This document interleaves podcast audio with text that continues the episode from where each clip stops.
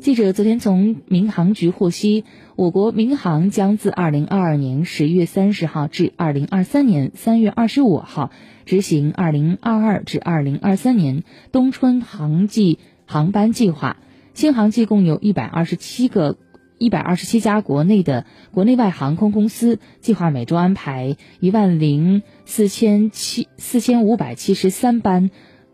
货运客运航班。